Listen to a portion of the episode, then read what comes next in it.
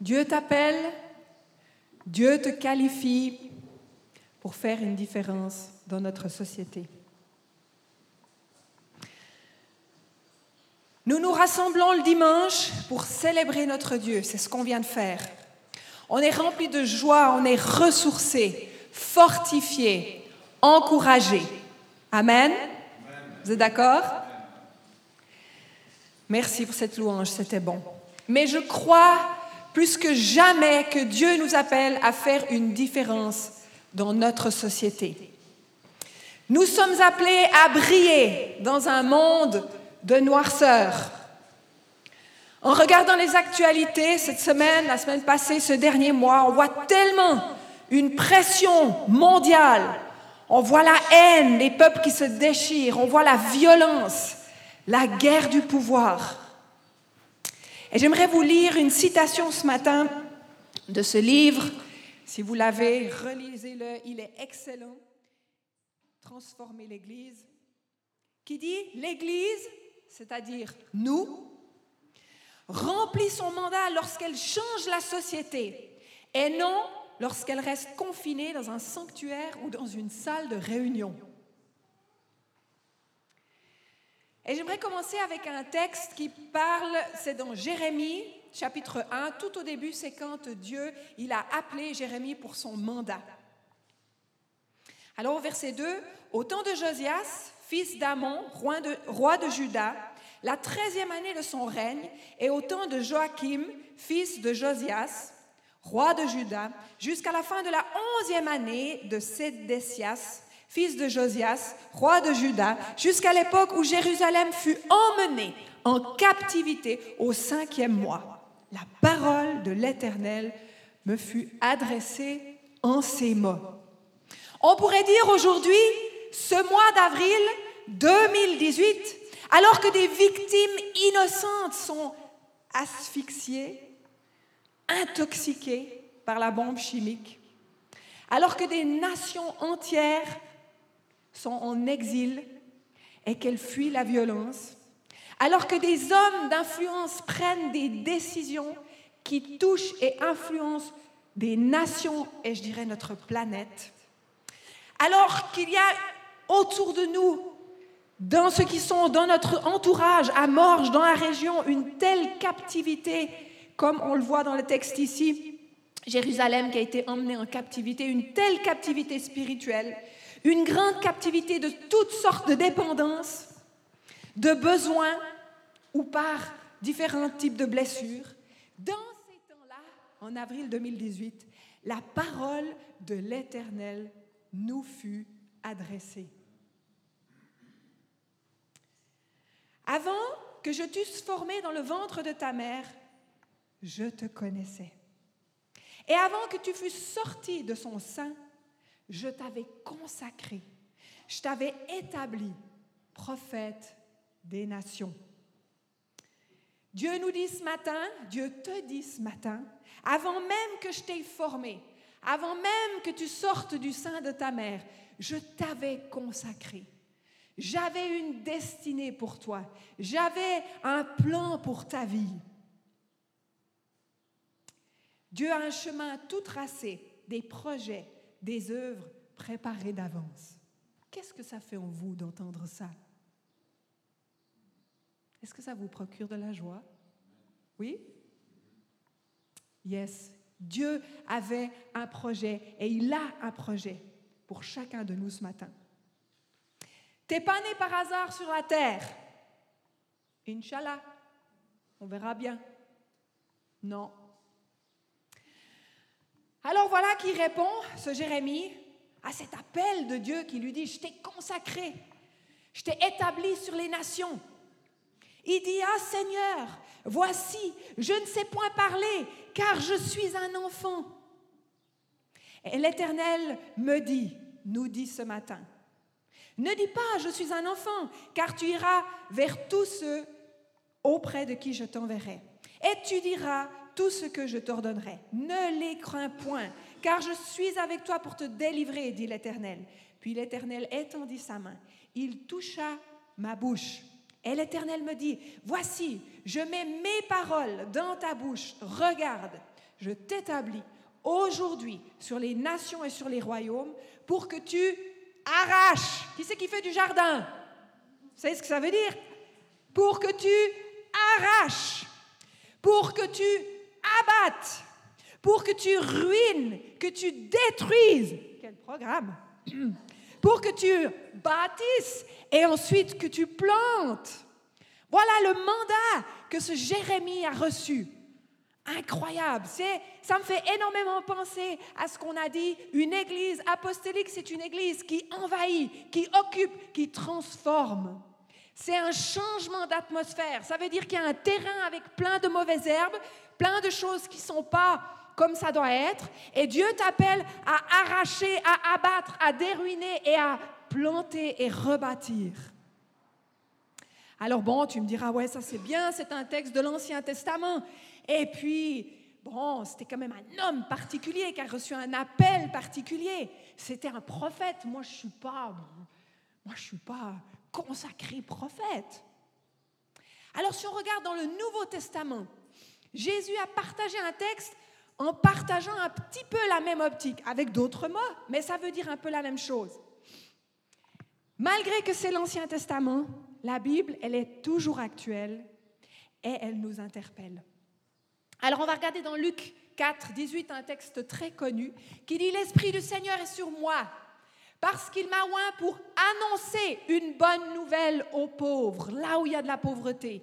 Il m'a envoyé pour guérir ceux qui ont le cœur brisé, afin que tu arraches, afin que tu, euh, que tu détruises pour proclamer à la captivité, là où il y a de la prison, une délivrance, la liberté. Et aux aveugles, le recouvrement de la vue, la vue physique, la vue spirituelle, pour renvoyer libres les opprimés, pour publier une année de grâce du Seigneur. Ça, c'est un mandat que Jésus a proclamé, qu'il a ensuite, il est monté au ciel et il nous a donné ce mandat pour que nous le continuions sur la terre.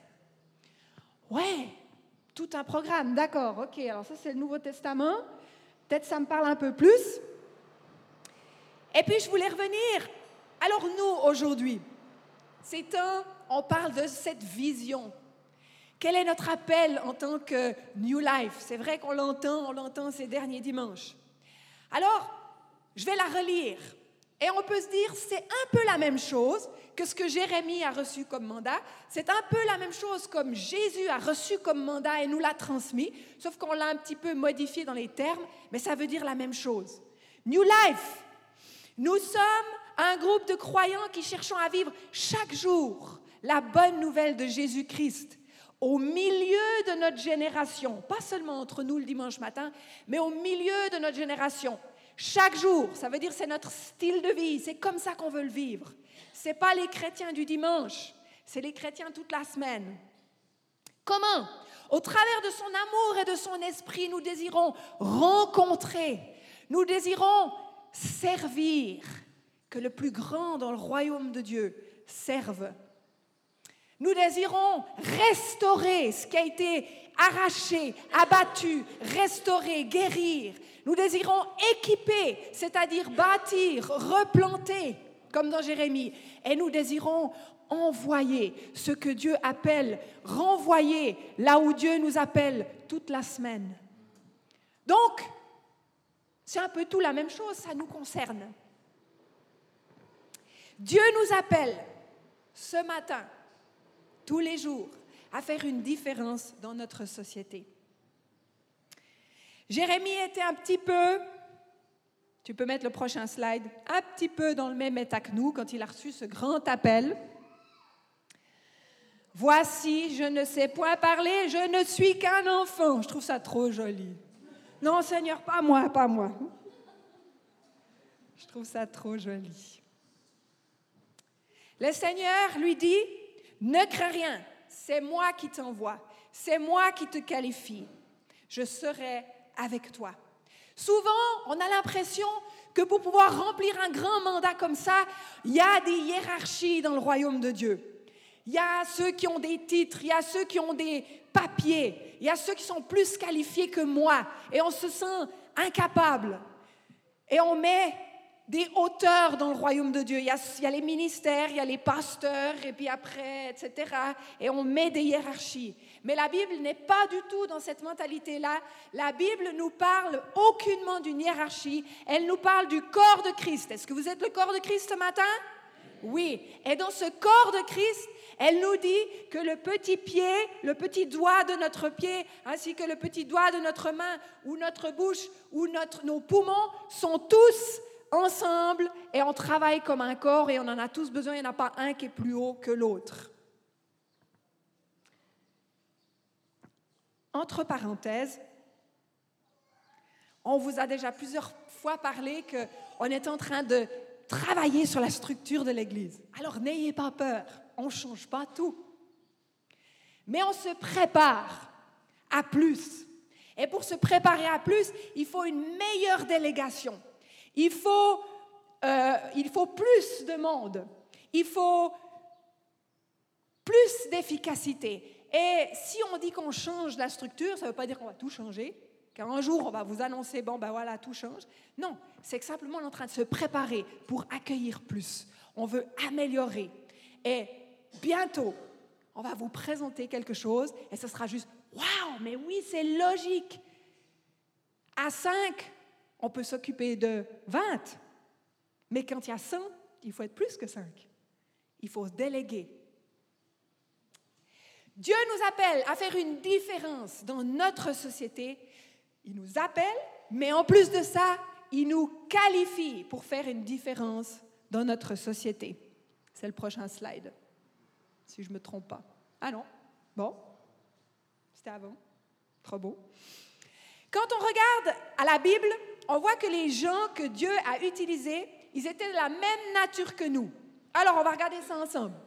Là, tu peux mettre le prochain. Jacob, c'est tous des gens, pour ceux qui connaissent un petit peu moins la Bible, c'est tous des gens qui ont fait des différences dans, euh, qui sont des histoires dans leur nation, puis c'est des histoires qui sont racontées dans la Bible. Alors, Jacob, c'était un tricheur. Pierre, un impulsif. David, lui, il a eu une aventure. Noé, il était ivre. Jonas, il a fui Dieu. Paul était un meurtrier. Gédéon était instable. Myriam était bavarde. Ça va, vous vous qualifiez gentiment? Ah oh ben finalement, euh, je crois que je peux faire quelque chose hein, pour Dieu. Marthe était anxieuse. Thomas était sceptique. Sarah était impatiente. Élie était déprimé. Moïse bégayait. Zachée était de petite taille. Bah, ça peut être dérangeant, hein? De petite taille. Abraham était vieux. Et puis Lazare était mort. Et pourtant, Dieu l'a utilisé. Donc, quelle est votre excuse? Quelle est notre excuse? On n'en a plus. On n'en a plus. Dieu nous appelle. Pardon, Dieu n'appelle pas ceux qui sont qualifiés, mais il qualifie les personnes qu'il appelle. Alléluia. Oui, vous pouvez taper des mains. Je trouve que c'est vrai. Merci Seigneur. Merci Seigneur parce que tu es tellement bon. Tu nous qualifies. Alors ça, c'était mon intro. Ça va, vous me suivez? Oh mince, c'est mon intro. Moi, c'est la moitié du message, mais c'était quand même mon intro. On va plonger maintenant dans un passage, dans un autre passage, d'une personne, de quatre personnes qui sont quatre lépreux. Donc aussi une condition de vie bien compliquée, mais qui ont changé leur ville, qui ont sauvé leur ville, qui ont changé leur société. Et ça, on le trouve dans 2 Rois 7. Non seulement ils vivaient dans des conditions de vie personnelles à cause de la maladie incroyablement difficiles, mais en plus de ça, ils vivaient dans une époque terrifiante, pire que nous. Et on va le voir ensemble, et on va voir ça dans 2 euh, Rois 6, parce qu'au au chapitre 6, il parle du contexte, et au chapitre 7, on aura cette histoire de ces quatre lépreux. Donc, dans le contexte, après cela, Ben Hadal, roi de Syrie, ayant rassemblé toute son armée monta et assiégea la ville de Samarie. Il y eut une grande famine dans Samarie et ils la serrèrent tellement qu'une tête d'âne valait 80 cycles d'argent et le quart d'un cap de fièvre de pigeon, 5 cycles d'argent. Assiéger, en fait, ça veut dire fermer, entourer, serrer la ville. En fait, ils ne pouvaient plus sortir de la ville. Donc, au bout d'un moment, ils ont commencé à avoir faim, très faim. Ils étaient comme emprisonnés dans une forteresse euh, dans cette ville. Voilà, exactement comme ça. Ils ne pouvaient plus sortir parce qu'ils étaient encerclés. Donc, ils ont mangé les provisions, mangé les provisions, mangé les provisions, jusqu'à tel point qu'ils avaient tellement faim qu'une tête d'âne une tête d'âne, est-ce qu'il y a beaucoup à manger dans une tête d'âne? Non, hein, c'est un peu sec. Mais une tête d'âne valait 80 cycles. Et imaginez-vous, le salaire d'une année était de deux cycles. Pour aussi dire que la tête d'âne, elle était un petit peu chère pour manger euh, pas grand-chose. Et puis la fiente de pigeon, euh, euh, c'est c'était pas des excréments de pigeons, mais de pigeons, mais ça ressemble un peu à ça. C'est des graines brunâtres avec aucun goût. Il fallait trois ans de salaire pour pouvoir se les procurer. Le désespoir. Cette ville était assiégée. Et ils étaient là. Et d'après vous, qu'est-ce qui se passe dans une ville où on commence à avoir faim? On s'entretue, on se bagarre, on vole plus loin. On se mange. Ah ouais, ouais, ouais. J'étais là, quoi? Je savais pas que c'était écrit ça dans la Bible. Mais oui, mais oui, ils ont commencé à se manger. J'étais là, ben dis donc, j'ai cru que c'était des histoires, le cannibalisme. Non, la Bible, elle en parle. Au verset 26, regardez ça. Et comme le roi passait sur la muraille, donc il se promenait sur la muraille à l'intérieur, une femme lui cria, Sauve-moi, ô roi, mon Seigneur. Au verset 28, et le roi lui dit, Qu'as-tu? Elle répondit, Cette femme-là m'a dit, Donne ton fils, nous le mangerons aujourd'hui. Et demain, nous mangerons le tien.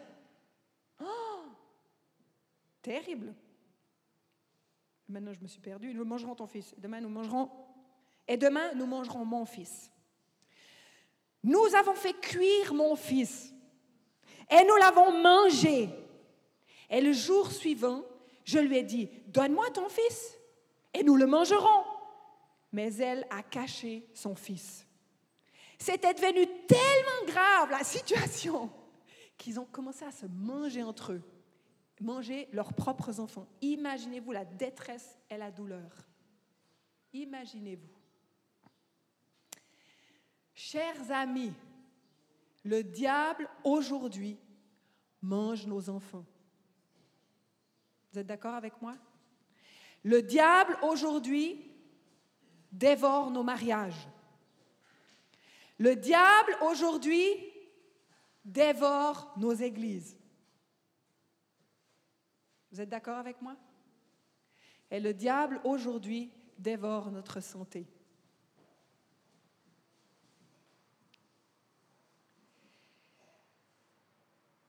Est-ce que nous sommes, comme Jésus, remplis de compassion quand on se promène la semaine et qu'on voit nos amis?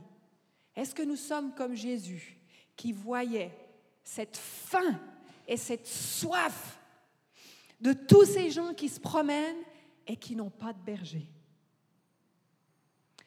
Il y a deux semaines, on parlait de la compassion, ce mot qui dit splagnazomei, c'est quelque chose dans les tripes qui sont tellement forts que je dois faire quelque chose. Je ne peux pas juste le regarder puis dire Ah ouais, il y a une misère spirituelle autour de moi. Hein. Ah, mes collègues n'ont pas compris grand-chose. Hein. Moi, j'ai trouvé tout le tout, mais hum, est-ce qu'on est remué dans nos tripes?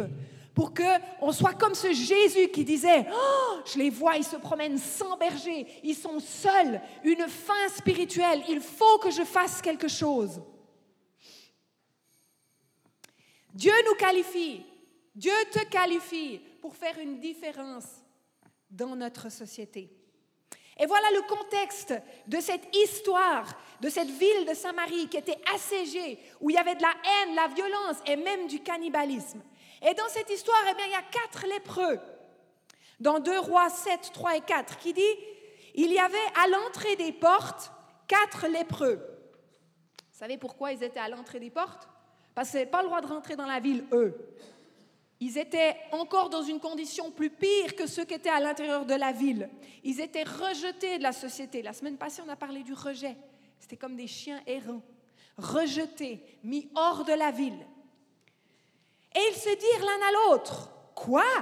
Resterons-nous ici jusqu'à ce que nous mourions?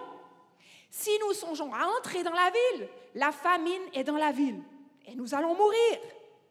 Et si nous restons ici, à attendre qu'on nous lance quelque chose à manger par-dessus les murailles, nous allons mourir également. Allons-nous jeter, allons, alors il décide, allons nous jeter dans le camp des Syriens. S'ils nous laissent en vie, nous vivrons. S'ils nous font mourir, nous mourrons. Ces quatre lépreux, ils vont se poser la question la plus importante face à leur condition de vie personnelle et face à la condition de toute cette ville. Resterons-nous ici jusqu'à ce que nous mourons C'est la question la plus importante qui se sont posées. Peut-être qu'aujourd'hui, on doit se poser cette même question. Face à notre vie, notre condition de vie personnelle, Peut-être tu te trouves dans une condition de vie personnelle, ou peut-être face à ta condition spirituelle, face peut-être à la souffrance qui nous entoure, face à l'injustice qui se vit. Est-ce qu'on peut se poser cette question? Resterons-nous ici, bien ensemble, jusqu'à ce que nous mourons? Comme je vous ai dit tout à l'heure, Dieu nous a appelés dès le ventre de notre mère. Dieu nous qualifie. Il nous a donné des dons extraordinaires. Il ne l'a pas donné comme dans l'Ancien Testament à une personne. Il a distribué des dons à chaque personne. Le Seigneur a déposé dans nos cœurs des désirs, des rêves. Resterons-nous dans nos craintes, dans notre incrédulité, dans notre petitesse ou notre passivité à attendre quelque chose que peut-être ne viendra jamais. Peut-être ça fait des années que tu attends pour qu'une situation change. Peut-être que tu as reçu des promesses et tu attends pour que ça change. Mais peut-être que tu attends des réponses là où il n'y aura jamais de réponse. Soyons comme ces quatre lépreux décidons de ne pas mourir là où nous sommes, mais de tenter de faire quelque chose. Il faut que je fasse quelque chose. Prendre une décision ce matin. La Bible nous dit, j'ai mis devant toi la vie et la mort. J'ai mis devant toi la bénédiction et la malédiction. Choisis la vie afin que tu vives, toi et toute ta descendance. Parce que les choix que nous prenons aujourd'hui de rester ou de faire quelque chose a un impact sur toute notre descendance. Choisis la vie. La Bible dit, les lépreux, les lépreux, ils n'avaient plus rien à perdre. Dans n'importe quelle situation, ils étaient voués à la mort. Ils n'avaient plus rien à perdre. Ils faisaient plus aucun cas de leur vie finalement. Ça me fait penser à quelqu'un dans la Bible qui disait, je ne fais plus aucun cas de ma vie. Prochain slide. C'est Paul qui disait, mais je ne fais pour moi-même aucun cas de ma vie. Et quand on est disciple de Jésus-Christ, on doit être dans cette attitude où finalement on ne fait plus aucun cas de notre vie, comme c'est lépreux. Comme si elle m'était précieuse, pourvu que j'accomplisse ma course avec joie. Et le ministère que j'ai reçu du Seigneur Jésus, c'est quoi? C'est d'annoncer la bonne nouvelle de la grâce de Dieu. Ça, c'est notre appel. Alors ces lépreux, ils étaient dans cette même situation. Au verset 5, ils partirent donc au crépuscule pour se rendre au camp des Syriens. Et lorsqu'ils furent arrivés à l'entrée du camp des Syriens, voici, il n'y avait personne. Imaginez-vous, ils sortent, ils se disent on va aller au crépuscule, ma foi, c'est soit on meurt, soit ils vont nous lancer un peu à manger, ils nous laissent vivre. Ils arrivent dans ce camp où c'est tellement redouté, ils sont tellement puissants, ils ont à manger, ils ont tout, on est en train de mourir, on arrive là-bas, il n'y a personne. Mais c'est quoi pour une histoire? Le Seigneur avait fait entendre dans le camp des Syriens un bruit de chars, un bruit de chevaux, le bruit d'une grande armée. Et il s'était dit l'un à l'autre, voici le roi d'Israël a pris à sa solde contre nous le roi des Étiens et le roi des Égyptiens pour venir nous attaquer. Personne ne peut bibliquement ou même naturellement expliquer qu'est-ce qui s'est passé. Ce peuple a entendu un gros bruit, ils se sont dit, ça y est, on vient nous attaquer, et ils sont partis. Qu'est-ce que Dieu a fait? Il y en a qui disent que c'est un phénomène naturel, il y en a qui disent que c'était des anges. Peu importe. Ils sont arrivés, ils n'étaient plus là. Dieu avait fait un miracle pour eux. Dieu a fait un miracle. Ensuite, au verset 7, et ils se levèrent, donc les Syriens. C'est les, Syriens. Ils continuent à raconter ce qui s'est passé avec cette équipe. Ils se levèrent, les Syriens, et prirent la fuite au crépuscule, abandonnant leurs tentes, leurs chevaux, leurs ânes, beaucoup de têtes d'âne, hein, 80 cycles pour manger une tête d'âne. Ils ont tout abandonné. Euh, une tête d'âne, le camp tel qu'il était, et ils fuirent pour sauver leur vie. Les lépreux étaient arrivés à l'entrée du camp, pénétrant dans une tente, mangèrent et burent et en emportèrent de l'argent et de l'or, des vêtements qu'ils allèrent cacher. Ils revinrent une deuxième fois, pénétrèrent dans une autre tente et en emportèrent des objets qu'ils allèrent cacher. Voilà que ces lépreux, ils font face à un miracle, ils font face à l'abondance, ils font face à la provision. Comme je vous ai dit tout à l'heure, Dieu met des désirs dans nos cœurs. Il a des plans pour nous. Il a des visions pour nous. Et comment ça va arriver? Je ne sais pas. Je ne sais pas. Et c'est même pas ton problème. C'est même pas ton problème. Ton problème, c'est de dire oui, je me pose les bonnes questions et je change. Je me lève et je me mets en route.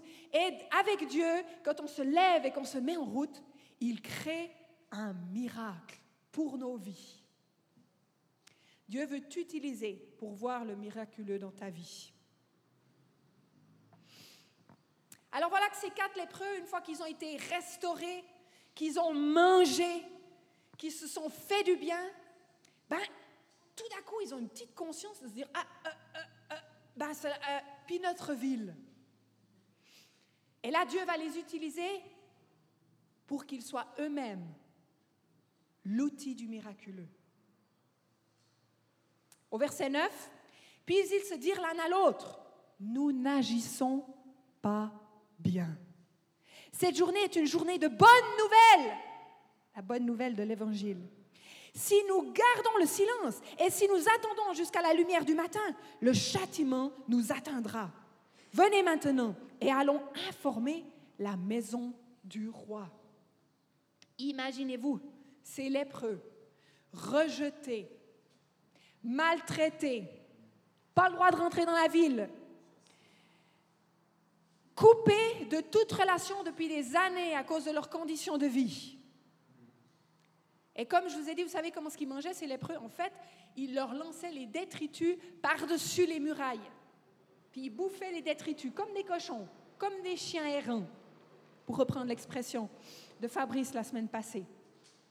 Alors, entre vous et moi, si on a trouvé un butin, une abondance, et ça fait des années qu'on nous maltraite et qu'on nous rejette, qu'est-ce que vous feriez? Moi, je prendrais le butin, puis je dirais, ben, tu mérites rien, hein? Débrouillez-vous, les amis, hein? Qu'est-ce qu'ils ont fait, ces lépreux?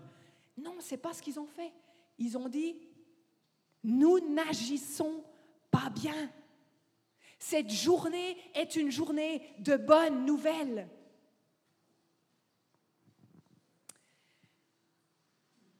j'aimerais dire avec amour, parce que Dieu m'a premièrement interpellée, on se voit à l'espace New Life dimanche après dimanche.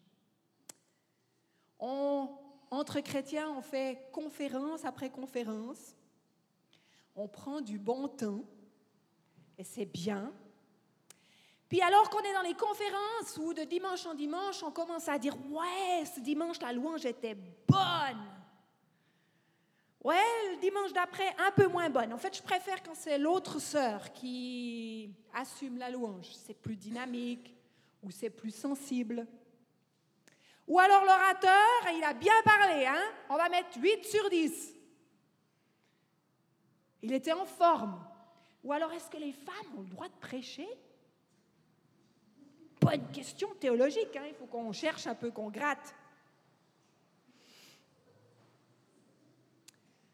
Nous sommes spirituellement dans une grande abondance et nous cherchons encore la bénédiction et c'est bien. On a dit qu'on est là aussi pour être ressourcés, fortifiés et c'est aussi là pour ça. Mais l'Ecclésiaste nous dit il y a un temps pour toute chose. Un temps pour l'abondance, un temps pour être nourri comme ce matin, un temps pour être fortifié, rebâti, restauré. Et ça fait partie de notre vision, oui. Mais il y a un moment où le Seigneur nous dit nous n'agissons pas bien. Ne gardons pas le butin pour nous, mais partageons-le. La Bible, elle dit que nous sommes le sel et la lumière du monde. Écoutez-moi bien, même si on est distrait. Le sel, il est pour qui? On peut regarder la prochaine slide. Le sel, est-ce qu'il est écrit dans la Bible? Le sel est pour l'Église. Non, mais le sel, il est pour la terre. La Bible ne dit pas non plus, vous êtes la lumière de l'Église. La Bible nous dit, vous êtes la lumière du monde. Donc si on reste entre nous, ça va produire beaucoup de lumière, on va avoir mal aux yeux. Si on reste entre nous, ça va produire beaucoup de sel et ça va faire commencer à faire mal. D'ailleurs, on dit qu'une église centrée sur elle-même, qu'est-ce que ça produit? On commence à avoir des tensions. Parce que Dieu nous appelle à être la lumière du monde, à être le sel de la terre. Yes, Amen. Ces quatre lépreux ont soudainement les yeux qui se sont tournés vers les autres. Alors qu'est-ce qu'ils vont faire? Ils vont rentrer rapidement et ils vont aller partager au roi ce butin qu'ils ont découvert. Ils vont retourner vers cette ville qui les avait rejetés et dire On a trouvé la solution. Et vous savez quoi, le roi? Au lieu de dire Oh, yeah, yeah, yeah, yeah, on y va Non, il dit Oui, ça c'est sûrement un plan. Certainement qu'en fait, ils sont en train de nous. une embuscade. Alors il envoie euh, quelques euh, serviteurs avec ses chevaux pour aller vérifier si c'est bien le cas, si ce n'est pas une embuscade. Ça vous est déjà arrivé quand vous partagez l'évangile? Ouh, ton truc, pas sûr. C'est normal, les amis. Mais finalement, ils vont venir et prendre et manger ce butin. Et j'aimerais finir avec une chose très importante. Au verset 16, le peuple sortit et pilla le camp des Syriens. Et l'on eut, écoutez bien, je reviens au départ de mon message, et l'on eut une mesure de fleurs de farine pour un cycle? Et deux mesures d'orge pour un cycle, selon la parole de l'Éternel. Pourquoi selon la parole de l'Éternel? Parce que tout au début de l'histoire, je ne vous l'ai pas lu le verset, au verset 1, regardez ce qui s'est produit. Élisée avait prophétisé 24 heures avant toute cette histoire des lépreux que je viens de vous raconter. Il avait dit, alors qu'il y avait du cannibalisme, une situation horrible, Élisée s'est levé en tant que prophète et il a dit, écoutez, la parole de l'Éternel, ainsi parle l'Éternel. Demain, c'est-à-dire dans 24 heures, à cette heure-ci, on aura une mesure de fleurs de farine alors que la tête d'âne valait 80 cycles. Une mesure d'orge pour un cycle, attendez, je me suis perdue, de fleurs de farine pour un cycle et deux mesures d'orge pour un cycle à la porte de la Samarie. C'était impossible. C'était pas possible. Et c'est la plus grande prophétie que Élisée, l'accomplissement de la plus grande prophétie que Élisée a vécue. Et dites-moi, comment cette prophétie, elle s'est réalisée? Comment? En 24 heures, ils ont passé du cannibalisme à l'abondance totale. Comment? Au travers de quatre lépreux, non qualifiés, presque morts physiquement, rejetés de la société. Ces quatre lépreux, en se posant deux questions très importantes, ils ont sauvé une nation. Ils ont sauvé une ville. Ils se sont posé la question, resterons-nous ici jusqu'à ce que nous mourions? Est-ce que je reste dans ma situation ou est-ce que je me lève et je change quelque chose? Et Dieu va agir dans le miraculeux. Et l'autre question, nous n'agissons pas bien. On a trouvé ce butin. Et peut-être ce matin, Dieu te dit, Resterons-nous ici jusqu'à ce que nous mourions? Dieu te dit, sors de ta situation. Aie la foi de te lever et tu verras le miraculeux. Ou peut-être que Dieu te dit ce matin, tu as eu l'abondance. Tu es béni. C'est bien. Mais maintenant, va partager dans les nations ce que tu as reçu.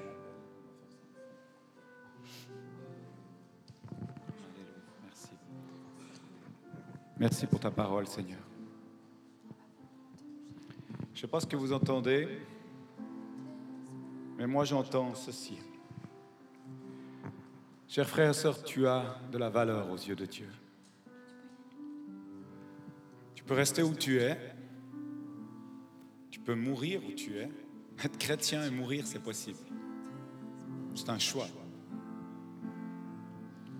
Ou tu peux sortir sortir de tes peurs, sortir de tes angoisses, sortir même de la maladie, sortir des problèmes financiers,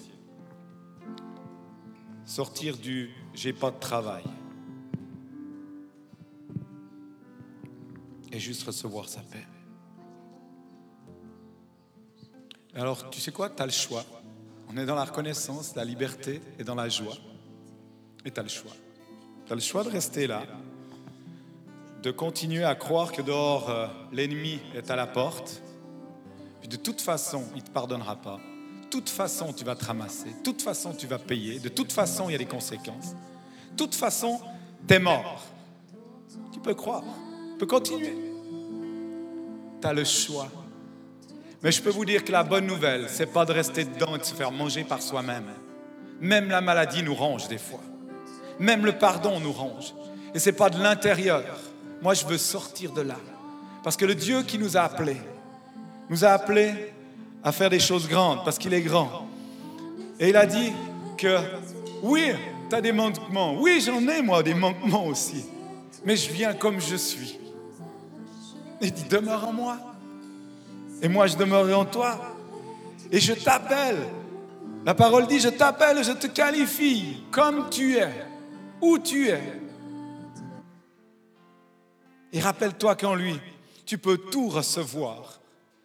Il peut te rendre capable d'accomplir des choses même que tu ne penses pas. Tu savais que les Syriens étaient partis? Non, mais je veux rester là, c'est plus sécure.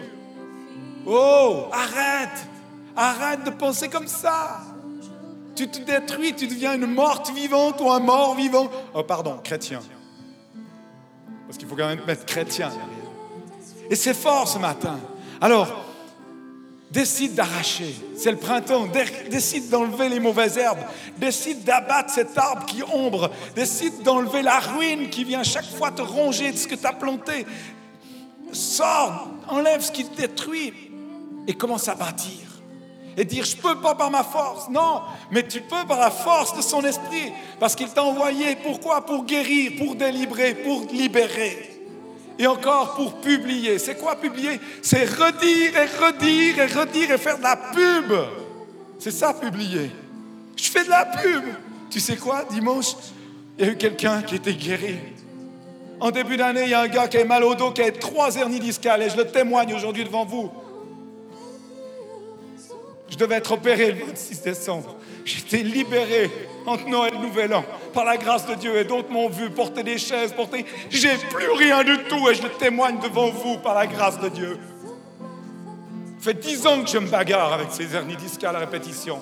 Condamné, j'ai décidé de sortir parce que j'ai plus peur. Et vous savez, quand j'ai eu peur, j'ai eu peur quand il m'a montré la pièce qu'il allait me mettre dans le dos et quand il m'a dit, je ne peux pas vous garantir du 100%. J'ai dit, c'est fini. J'ai dit, ça, j'admettrai pas. Je ne peux pas annoncer la bonne nouvelle et pas être guéri. Et je me suis tourné vers mon Dieu. Et il m'a libéré de mes ennemis qui voulaient me paralyser. Et la pensée au fond de moi, vous savez ce que c'était? C'est pas d'avoir la lèpre, c'est d'être en chaise roulante. Et de prêcher l'évangile en chaise roulante. Et je disais à mes enfants, même en chaise roulante, c'est quoi ça? C'est la bénédiction. Je refuse ces paroles. Et je prends ta guérison parce que je veux te servir. Tu m'as qualifié pour appeler ton nom, qui est grand. Et tu es grand, et si tu veux que, que tu sois grand dans notre vie et autour de nous, tu dois me rendre grand parce que je te sers. Et c'est pour vous aussi.